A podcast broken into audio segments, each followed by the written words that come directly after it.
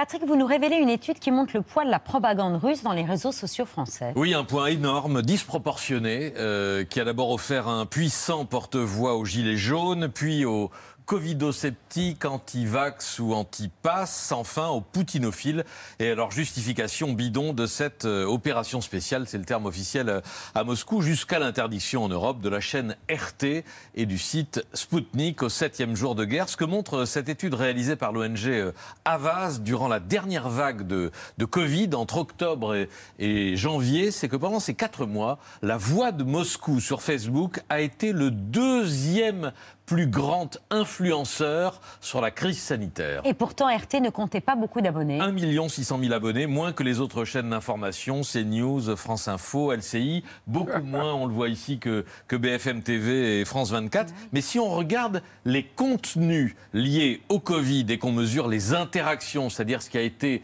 liké, commenté, partagé, on voit que la visibilité de Facebook et de RT, pardon, est considérable. Deuxième diffuseur derrière euh, France Info. Avec Spoutnik, RT pèse près de 30% des contenus diffusés sur euh, Facebook par toutes les chaînes d'information. C'est considérable. Comment expliquer une telle influence pour une si petite chaîne? Par la baguette magique de Facebook, pas si magique, euh, un algorithme de recommandation qui crée un effet d'amplification pour les contenus qui suscitent le plus de réactions et pour les utilisateurs qui réagissent le plus et par la stratégie de RT de taper encore et encore sur le même clou. Profusion de contenu sur le Covid, on le voit euh, dans les statistiques, de loin les plus partagés, et déluge de vidéos. RT, pendant la période, a inondé Facebook 628 heures de, de vidéos, plus de 900 avec euh, Sputnik, soit 39 jours et 39 nuits, euh, quand BFM ne diffusait que 179 heures. Or, l'algorithme est sensible à la quantité. Il encourage cette frénésie. Plus vous produisez, plus Facebook va vous recommander ce que le spécialiste des fake news, Thomas Huchon, appelle le cercle vertueux du vice. Et alors, qu'est-ce qui est propagé dans ces contenus? Des fake news, ou disons, pour ce qui est du Covid, tout ce qui a pu semer le doute sur la gravité de la pandémie, l'efficacité des vaccins, des masques ou des restrictions.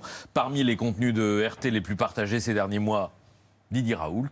Euh, deux déclarations choc euh, du professeur, dont celle-ci. C'est dans les pays qui ont le plus vacciné qu'il y a le plus de, de, contamination. On en avait parlé ici. Plus de près de 18 000 interactions sur Facebook. Papier largement partagé par nombre de groupes anti-vax et ou liés à l'extrême droite. Est-ce que tout ça est maintenant derrière nous? Alors pour le Covid, peut-être. Pour l'Ukraine, sûrement pas. Les observateurs ont constaté une, une forme de migration du complotisme sur le Covid vers le complotisme pro-russe. L'idée d'un génocide des russophones par les Ukrainiens dans le Donbass a été largement relayé, puis le fait que les États-Unis exploitaient euh, euh, en Ukraine des laboratoires d'armes biologiques, on en a entendu parler ces derniers jours. La propagande directe de Moscou a été étouffée par la fermeture euh, de RT et Sputnik, mais l'algorithme de Facebook continue de promouvoir à, moins grande échelle pour l'instant des contenus similaires. Le règlement européen porté par euh, Thierry Breton pour une meilleure régulation des contenus des, des GAFAM est attendu au plus tôt, au plus tôt à la fin de l'année, sans doute en 2023. Thierry Breton qui nous alertait hier sur cette cette étude